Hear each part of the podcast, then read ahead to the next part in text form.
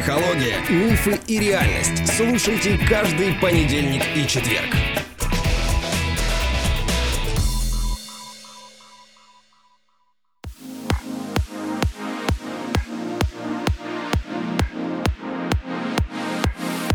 Добрый день, дорогие друзья. Привет, Андрей.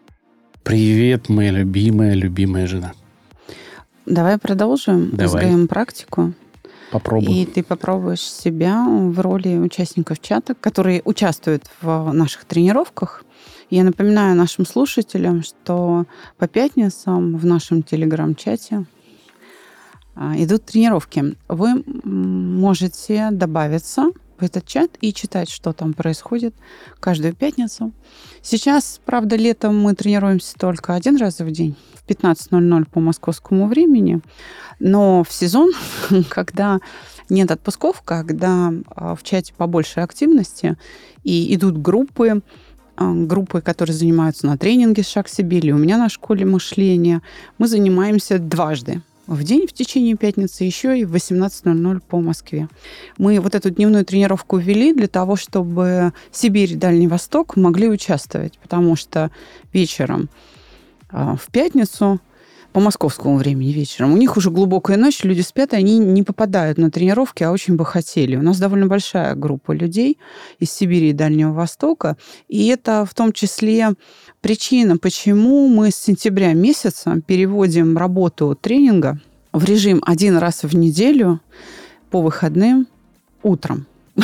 Утром будет в Москве да, а для тех, кто занимается из э, Сибири и Дальнего Востока, чтобы мы стали более доступными по времени для этих людей, это будет, наверное, середина дня или вечер субботы. Но, в общем, присоединяйтесь, пожалуйста. На сайте уже можно оставить заявку на участие. Вообще говоря, первая группа полностью сформирована, хотя до сентября еще довольно долго. Э, у нас уже 10 заявок. Вот, но э, мы готовы ввести вторую группу. И, может быть, откроем ее, там, не знаю, в будний день какой-то. Ну, в общем, пожалуйста, присылайте заявки, мы найдем способ вас подучить саногенному мышлению. А те пакеты, которые тебе выделил наш финансист, на тебя уже вы продали? Да, Продали, все, закончились. А что у нас осталось из скидок? Андрей и дорогие друзья, проявите терпение. Финансист посчитает, одобрит. И если будет такая возможность, мы введем какую-нибудь летнюю акцию на август а, на нашего второго специалиста, а, вашу любимицу Валерию Витальевну. Ну, отлично. Э, сегодня мне придется попотеть, я так понимаю, да? В... Ну, и не только сегодня, как ты понимаешь. А, еще ближайшие несколько эпизодов мне придется попотеть. Я думаю, что до самого Нового года ты будешь потеть, но тебе это принесет неизменно пользу. Да, я знаю, но потеть не хочется. Давай начнем. Ты знаешь, давай думать сейчас не о тебе, да. а о тех, кто нас слушает. Конечно, конечно. А что, я выгляжу эгоистически немножко, да? Ну, ради наших слушателей давай уже и попотей чуть-чуть. Хорошо. Попробую я, попробую. Но я буду ошибаться. Да, ошибайся. Для этого есть я. Да. А, тем более, что я не ставлю двойки за ошибки, потому что вот эти двойки, тройки, колы, пятерки вам ставит реальная жизнь. И мои оценки вам не нужны. Вы и без них получаете свои неуды и свои, да, а, свои зачеты. Ну, давай. Ну что ж, поехали. Здравствуйте, я девушка, 28 лет, мужу 30. Встречались два года до свадьбы и год как поженились. После свадьбы стали жить вместе на съемной. Планировали ипотеку, но пару дней не хватило на оформление, как скакнула процентная ставка до нереальной. И вышел облом. После ипотеки сразу планировали о ребенке думать. Но все отложилось. Хозяйка из меня, прямо скажем, никакая была. У самой опыта маловато, что не скрывала. Плюс муж ничего не просил и сам все сделал. Избаловался еще сильнее, чем было. Была обида за съемную квартиру, так как с ипотекой действительно не хватило два дня для оформления, и муж прилично время тянул. Когда я просила поторопиться. Правда, никто не ожидал такого поворота событий, но обидно, что меня не слушал. Полгода после свадьбы я спрашивала, какие у нас планы на выходные. Может, есть какие-то предложения для совместного досуга. Сама не предлагала ничего, планов не было решила для себя, что надо пытаться заработать больше денег для первого взноса ипотеки, и тогда все будет хорошо, и вернутся планы на счастливую семейную жизнь и планирование ребенка. Начала ввязываться во всякие работы, подработки, перепродажи и прочее. Все свободное время только этим и занималась. Финансы свои использовала. Как результат, работала часов по 14 в день без перерывов. Вышло несколько подстав, денег не потеряла, но и не заработала, просто в ноль. Общих финансов с мужем нет. Муж оплачивает съем квартиры. Продукты или пополам, или большую часть я покупаю. Мне подарки по праздникам. Я периодически стараюсь как-то что-то приятное купить и порадовать. В какой-то момент начались небольшие ссоры. И муж сказал, что раз мне не нравится, то можем развестись. Я удивилась от таких радикальных мер. Сразу успокоилась. Окей, ничего страшного настолько нет у нас. Со съемной попросили съехать спустя полгода. Переехали. Все хорошо. Я, наконец, успокоилась, что квартира чужая и поняла, что жилье общее, надо за ним следить. Я не прям свинья, но и не образец чистоты. Начала больше готовить. Прошло три дня с переезда. Утром начинаю просыпаться и вижу, как муж уже собирается на работу. Смотрю, любуюсь, и вдруг муж говорит, выбирай день, когда в ЗАГС пойдем. Я удивленно спрашиваю, зачем? Получила ответ. Разводиться. Я в шоке. Только переехали. Вещи еще не разобрали. Спрашиваю, может, поговорим все же сначала? Получил ответ, что как с работы вернется, можем поговорить. И вообще, он еще это вечером прошлого дня хотел сказать, но постеснялся и ушел на работу. Я весь день в шоке. Не знала, паковать разобранные вещи или распаковывать, что еще собрано осталось. Я видела отрешенность мужа, но спрашивала, все ли у нас хорошо, может, случилось чего-то. Нет, все хорошо. Решила, что на работе проблемы, они были. К тому же повышение на носу, задач еще больше. И тут развод спустя три дня после переезда. Звонила от безысходности свекрови. Послушала, сколько всего я должна и обязана, а муж потом как-нибудь тоже будет помогать, но начинать надо с себя. Логично. Муж пришел с работы, сели, поговорили, ревела много. Высказала свое мнение, и в итоге муж извинился, что сорвался. Зуб болит, проблемы и прочее, что да, вместе мы со всеми сложностями справимся. Я попросила, чтобы тема развода обсуждалась нами двумя, и не было опять обухом по голове. Пообещал. И я начала потихоньку заниматься больше домом. Прошло вот три месяца, и полтора месяца назад опять началась тема развода. Просто ночью сказал не трогать его и что разводимся окончательно и бесповоротно. Все это время я питал, пыталась уже придумать общий досуг, предлагала активный отдых, пыталась на свидание сама позвать, намекала, что вот другим девушкам цветочки или подарочки просто так делают, и что я ему тоже делаю. Может, он хотя бы иногда тоже хоть чем-то меня порадует. Раньше же было, Везде встречала отказ. После того, как предложил развод, начали больше разговаривать. Поняла, что у него на меня обида за первые полгода совместной жизни, что я ничего не делала почти по дому, что он хотел вместе вечера проводить, а я постоянно работала. Поняла, что все это время, что он мне не уделял внимания, это была своего рода месть за мое отношение, отзеркаливание. Очень жалела, что не понимала этого. Начала исправляться активнее. За полтора месяца, считаю, добилась хороших результатов. До идеальной хозяйки еще расти, но смогу стать. Сейчас все достойно. Муж уборкой никакой не занимается, только свинячит иногда и иногда готовит по собственному желанию. После его предложения о разводе начала выводить на разговоры. Много чего встало на свои места, и он открылся больше. Соблазнила еще. Один фиг, после развода не смогу длительное время ни с кем быть. А сейчас-то еще муж он. Заявление же не подавали еще. Интимная жизнь стала интереснее. Через неделю муж начал искать квартиру для съема себе. Мне сказал, еще на месяц оплатит и потом с переездом по возможности поможет.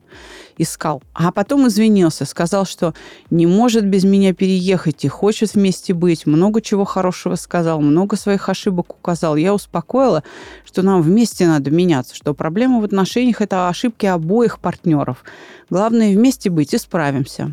Через два дня после справили год со свадьбы. И на следующий день муж заявил, что разводиться не передумал. В его извинениях виновата я своим хорошим поведением. На данный момент за эти полтора месяца муж передумывал уже раз пять в разной степени активности. Собрал несколько коробок с вещами, которые уже тоже думал разобрать. Заявления не подавали, и я очень надеюсь сохранить брак. Люблю, дорогой для меня человек. Понимаю, что он сам не понимает, чего хочет. Не может определиться. Каждый раз причины для развода разные. То люди не меняются, но видят, что я изменилась. То не любит уже полгода, но подходит, обнимает, целует. То не нравится, как я одеваюсь, звуки, как я ем, а потом что-то это перестает замечать. То у нас разный кругозор, и он бы хотел человека равного рядом. На минутку у меня два высших образования. По работе общаюсь с очень разными интересными людьми, и всем со мной интересно. Многие темы поддержать могу. Или спустя время вникнуть. Просто у мужа нет желания разговаривать именно со мной то однолюб и любит первую девушку со своей школы. Каждый раз разный. И спустя пару дней это уже неважно ему становится. У меня едет крыша от этих эмоциональных качелей. То любит и самый близкий человек на свете, то холодный и чужой на следующий день. Заболел тут тяжело. Я уколы ему ставила, всячески заботилась. Максимально рядом все время старалась быть.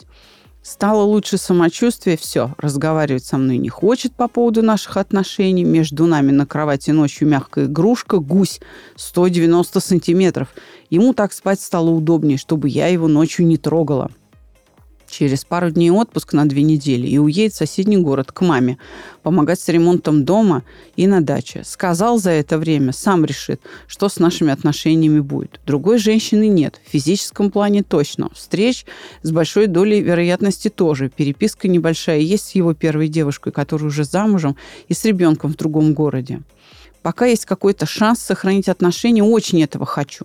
Мой муж замечательный человек, просто пропал ко мне интерес и сам не может разобраться, чего хочет. Эти качели выматывают меня. Если бы ничего хорошего не было, я бы смогла отпустить. Тяжело, но смогла бы. И в какой-то момент даже смирилась уже с расставанием. Мы были счастливы вместе, мы дополняем друг другу. Я помню его блеск в глазах, когда я приходила к нему, радость в голосе, объятия, когда понимаешь, что тебя отпускать не хотят.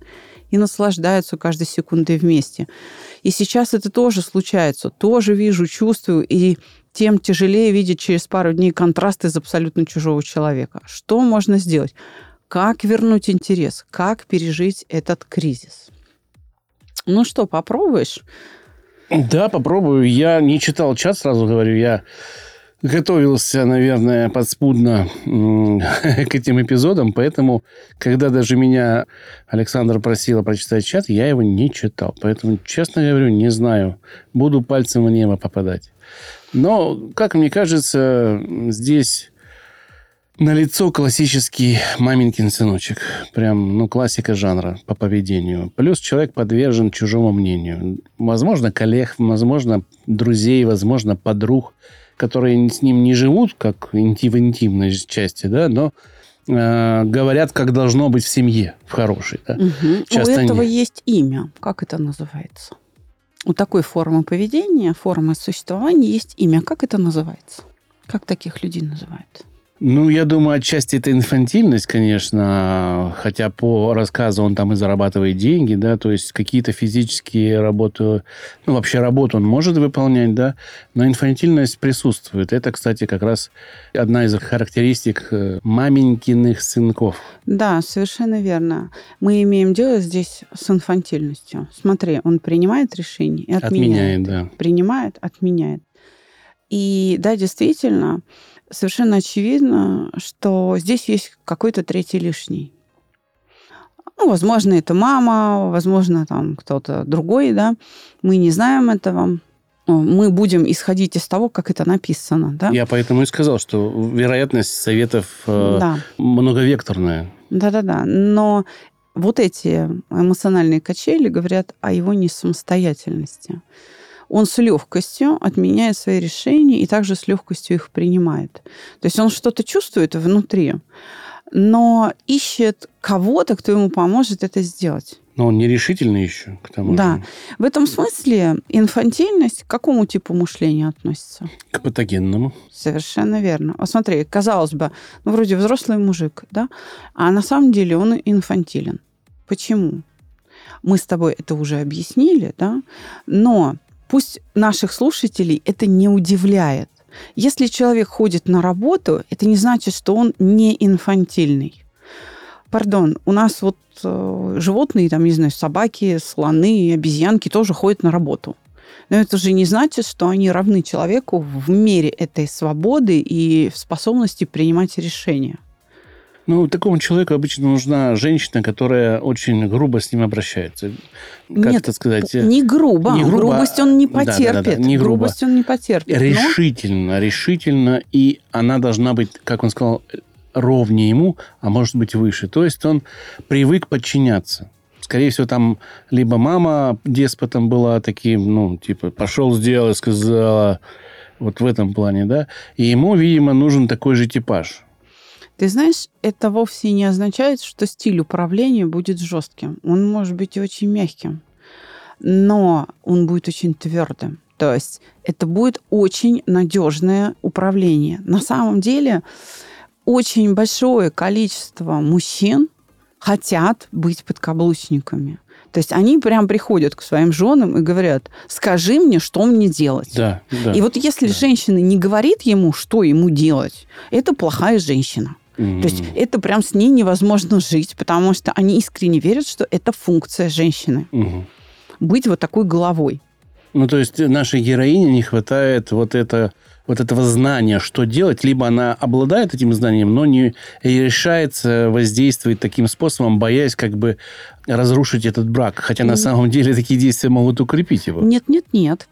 Она своего мужа уважает. А Андрей. нет, это понятно. Так вот, это и надо произнести вслух. Почему она не принимает решение за него, вместо него, Из-за за них уважения, двоих? да. Потому что она уваж... она-то считает, что имеет дело с каким человеком? Самостоятельно. Взрослым, и да. самостоятельно.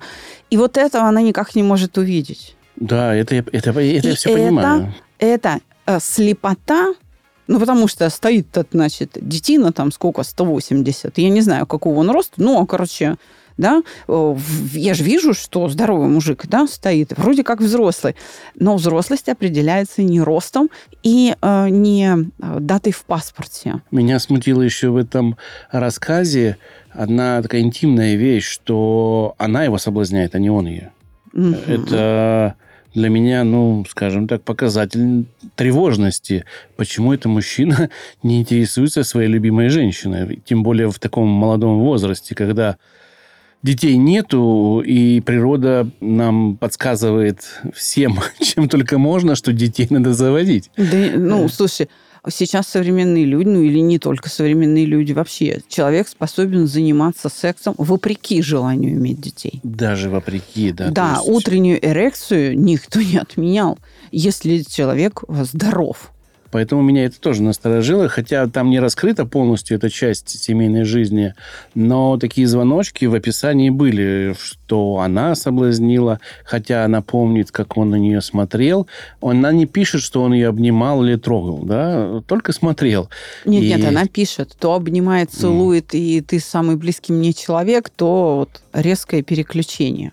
Ну, то есть страсти в нем такой мужской, да, харизмы, наверное, достаточно мало, как я понимаю. Это все производные от да, да. не самостоятельности. То есть его патогенное мышление заключается вот э, в этом, да, в неспособности принять решение. Что ведет ситуацию? Чем эта ситуация управляется? Каким переживанием? И у кого? Найди, пожалуйста. Ну, там описано все, обида у него. Это, Да. это ну, как бы явно, что он обиделся. Я даже до того, как ты прочитала кусочек, что он обижен на нее там за начало, уже было это видно, что она не соответствует его представлениям о женщине, и он не решается из-за своей инфантильности высказать, но обижается в ответ. Да, и мстит. Тихий, тихий такой обиженный мальчик. Злопамятный. Злопамятный. Смотри, она уже и дом ведет, и уже и готовит, и все делает, да, и уже работу уменьшила. То есть она и признала свои ошибки. Даже согласилась с доводами его мамы, что ну да, логично, а обида не проходит. Какому критерию не соответствует это поведение? Вот у нас в саногенном мышлении есть два критерия. Да? Ненасилие и уместность. Какому критерию? Неуместно. По... А неуместность по какому критерию? Потому что действие прошло, а он все обижается. То Уже есть- человек изменился, а он все живет тем временем, не видя, какие изменения у человека произошли. Молодец. Ключевое слово ты назвал. Неуместность по времени. что-то там когда-то было, а он до сих пор, вот э, ситуация завершилась, да, а, но она не завершилась у него в душе. Он не может это прекратить и изменить свои ожидания. И это осложняет ему жизнь. Смотри, его позиция а, заключается в полной беспомощности. Вот она ведет себя хорошо, ему хорошо. Она ведет себя плохо, ему плохо. И он не понимает, что это от него зависит, от него зависит, как он себя будет чувствовать. Что это он решает, хорошо ему будет или плохо. У меня ощущение, что человек не готов к семейной жизни, как таковой. А еще там есть одно переживание очень важное, которое отсутствует. Что является основанием для семьи, надежным основанием а, для семьи? Конечно, любовь. Да, Там любви кто, нету. Да, у кого нет любви? У, у, мужа, у мужа нет любви, у него есть потребительское отношение. Ты должна. Совершенно верно. То есть смотри, когда люди молодые вступают в брак, они просто радуются тому, что они нравятся друг другу. Да, и живут ради другого в это время. Да. Ну, вот первые года обычно проходят Никак таким. не изучая человека. Да. Потому что жить придется не с тем человеком, с которым ты встречаешься в конфетно-букетный период, а с тем, который есть на самом деле. Какие у него бытовые привычки, что он ест, чего он не ест, Как когда он он, дышит, ложится спать. То есть даже вот храпит. этот ре- режим жизни даже сам по себе, привычки. Любит он гостей, не любит он гостей. Вообще, э, есть у него хобби, нет, как он вообще к этому относится, да? И эти вещи должны быть проговорены вслух. Это следует обсуждать. Молодежь очень стесняется это обсуждать. А зря. Да, зря. И, кстати, я когда-то давным-давно читал такую э, статью о том, как определить, ну, любите вы человека или нет. Напишите привычки партнера. Если вы знаете больше десяти, то вы его любите. Ну, по крайней мере, вы уделяете ему достаточно Да, внимания. достаточно внимания, чтобы- держите в фокусе его да, поведения. хотя бы понимать Да, вообще, с кем вы имеете да, дело. да. Нужно обязательно изучать человека, как он себя ведет в разных обстоятельствах. С человеком должно быть хорошо даже тогда, когда плохо. Потому что если с партнером хорошо, когда все хорошо, это, знаете, большого ума не требует. Это не требует никаких душевных сил. Итак, вот у нас есть задача. Смотри, здесь тяжелый такой невроз обиды. Полная несамостоятельность мышления со стороны мужа. Отсутствие любви. Но искра-то есть, зацепиться-то есть за что. Почему? Потому что есть вот этот опыт удовольствия. И вырастить эту любовь можно. Смотри, он не в состоянии сопротивляться ее хорошему поведению, он даже ее в этом обвиняет. Я вот не развелся, потому что ты себя хорошо ведешь. Это, честно говоря, абсурдное такое обвинение. Ну, радуйся, боже мой, человек ради тебя там из тапочек выпрыгивает.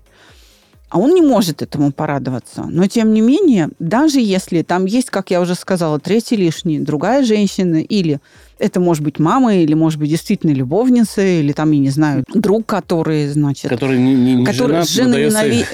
жена ненавистник. Какой-то третий лишний, то надо понимать, что она вступает в борьбу не с мужем и не против мужа, а против вот этого третьего лишнего, который для нее невидим. Это стоит предположить. Мы этого не знаем, но, возможно, это так. Значит, как переиграть вот это внешнее влияние, где здесь можно, как говорится, по бровке на повороте обойти? Твои версии.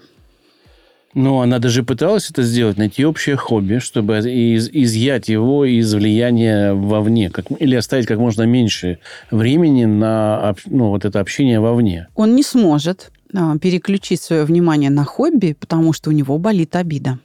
Слушай, ну, опять же, могу ошибаться, но из моей практики, когда женщина охладевает, прямо вот теряет интерес к мужчине и начинает заниматься собой, мужчина почему-то резко начинает интересоваться этой женщиной. Возможно, стоит вот таким путем пойти. Очень хорошо, но это надо делать правильно. То есть смотри, вектор правильный, теперь нужно конкретизировать.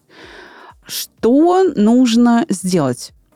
Какие условия нужно создать, чтобы в нем вот эти колебания прекратились? Эм, Ну, не знаю, меньше уделять ему времени, может быть, э, больше дому, А о как? своей работе. А как? э, Ведь ее же очень волнует это. Ее же это очень-очень волнует. Она реагирует на все. Ну, убрать эту реакцию. Да, совершенно верно. Если она перестанет зависеть не только от того, что он ее гонит, но и от того, что он рядом с ней и считает ее близким человеком и э, ласков, да, вот если она будет одинаково спокойна Во всех ситуациях. во всех ситуациях, что она сделает? Она вручит ему его. Да, жизнь. И он, наконец, увидит, что источник колебаний не в ее поведении, а в нем самом. И он вынужден будет эту ответственность взять. Ну, я не уверен, что он увидит, честно говоря, по его поведению, но попытка такая должна быть, по крайней Если мере. действовать жестко и бескомпромиссно, он очень быстро сообразит, что дело не в ней, а в его Ощущение- колебаниях, что он страдает от самого себя. У меня ощущение сложилось, что он бежит от ответственности. Прям бежит. И, и развод для него это снятие ответственности за другого человека. Правильно. За те последствия, которые он же сам и создал. Да. Но этого можно избежать. И вот первый шаг мы нашли, ей нужно стабилизироваться. Вот когда она перестает участвовать в этих колебаниях, она вручает эту ответственность. Что будет? Что в отношениях произойдет? Ну, во-первых, человек э, встряхнется из-за того, что отношения между ними изменили форму, да, и Да, то есть стресс стресс повысится, повысится. у него. Да. А в стрессе происходит развитие, как мы знаем. Совершенно верно. Таким образом, мы что создаем? Кризис. Кризис, да. А кризисом можно управлять. Что нужно сделать для того, чтобы все-таки предотвратить развод и развернуть его к себе? Что мы можем использовать? У него это в опыте есть, и у нее есть желание. Она задает вопрос, как мне вернуть интерес к себе? Что мы можем использовать? Чего хочет в браке каждый мужчина? Секс, разнообразие секса. А если, если мы секс сейчас вынесем за скобки, что он ждет от женщины?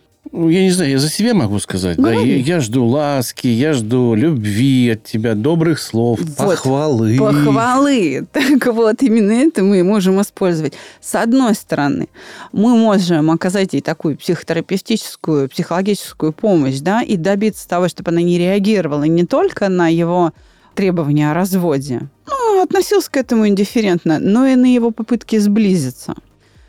Это с одной стороны, да, чтобы она очень спокойно это восприняла. Пришел, молодец, хорошо. Но чтобы оставить его именно в этой стороне маятника, нужно его хвалить. Да, похвала здесь, конечно, для мужчины. То есть не видеть вот этих проблем, как бы вот мы не видим, мы игнорируем, как будто бы не существует его желания развестись. И в фокусе внимания держим только его те действия, которые направлены на сохранение отношений. И подхваливаем их, и подхваливаем, и другим рассказываем. Не обязательно ему, в его присутствии кому-то. Слушай, у меня такой замечательный муж вообще. Просто, ну, то есть мы э, как-то поддерживаем эту идею, как будто бы он уже решил остаться с ней, и кризис преодолен. Согласен, согласен. Очень мудрое решение, и оно будет иметь перспективу для сохранения семьи. Но, но если, если вдруг автор не справится с вопросом, я больше чем уверен, что из этой девушки выйдет замечательная жена. И Она из нее уже вышла. Да, она вот это пройдя вот, этот, вот эту школу, тренировку подстройки под мужчину такого уровня, да, инфантильного, с нормальным мужиком, ей вообще будет комфортно, потому что она уже знает, даже Почем по взгляду, лиха, конечно. она уже знает, да. Да, ну вот достался ей полуфабрикат. И мало того, он сам об этом не знает, и, скорее всего, и его родители, там, мама, папа тоже об этом не знают. Да, что уверены, вот такой что он вот такой полуфабрикат, что как бы, ну, вроде как 170-180 сантиметров ростом, там, касается сажень в плечах, ну, знаешь, взрослый, на работу уже ходит. Нет, ребята, это, это так не работает. Это не о том. Личные отношения – это, конечно, самая трепетная сфера и самая сложная. Слишком много всего надо знать, уметь, и очень много что нужно держать в фокусе внимания. И а, самое главное – свои чувства. Нужно очень сильно владеть саногенным мышлением, очень глубоко владеть собой, чтобы через все это пройти. Я думаю, что наши слушатели заметили, как, довольно быстро мы прошлись по этой ситуации, которую ты зачитывала минут семь, примерно, да, как точно нашли болевые точки, какие эмоции в них участвуют и что нужно сделать. И мне кажется, вывод о том, что хвалить мужика в этой ситуации был неожиданным для многих. Как мне а, кажется. Ну, так работает любовь. Обрати внимание, автор кейса абсолютно лишена страха. Она не боится а, распада семьи. Но она говорит, ну, он же близкий, я хочу сохранить это. Я даже его готова отпустить. Да, у нее Что цель мешает? Да. да, вот это удовольствие, которое было. Она говорит, было бы все плохое, да я бы даже не раздумывала. А с хорошим-то что делать? Ну, вот принять, что вот такой у тебя, значит, полуфабрикат. Но, опять же, она уже стала хорошей женой уже она такая. И это тот ресурс мощный, которым мы можем воспользоваться, потому что у девчонки интеллект, иначе откуда у нее два высших образования? И этим интеллектом нужно воспользоваться просто теперь для работы с эмоциями, для налаживания вот таких тонких и очень сложных многофакторных отношений, как отношения в семье. Я скажу, что таких девушек встретить достаточно сложно в наше время. Да, он выиграл джекпот. Джекпот, да. Поэтому, конечно, очень обидно, что он не видит то, что с ним бриллиант лежит. Почему-то он, ему кажется, что это стекляшка какая-то простая. Ну, надеюсь, она справится с этой ситуацией. А мы достаточно интересно вам показали, как из таких вроде как сложных ситуаций извлекать полезности быстро и объективно. Ну что ж, поздравляю тебя, кейс разобран. Тебе было полезно? Да, Тебе мне лично. было полезно. Нет, конечно, голова, это, мозги покрутились, там шестеренки покрутились. Не без этого. Но в, в общем и целом уже даже на зачитке э, письма я уже понимал, какие векторы и что будет. Не сразу пришел к похвале. Вот не сразу, да, это я признаю не сразу. Но ты помогла. Спасибо тебе за это. Как тогда, всегда. Да, тогда на сегодня хватит, а мы встретимся с вами, дорогие друзья, в следующем а, выпуске и продолжим СГМ-практику. Разбор кейсов. До новых встреч. До свидания.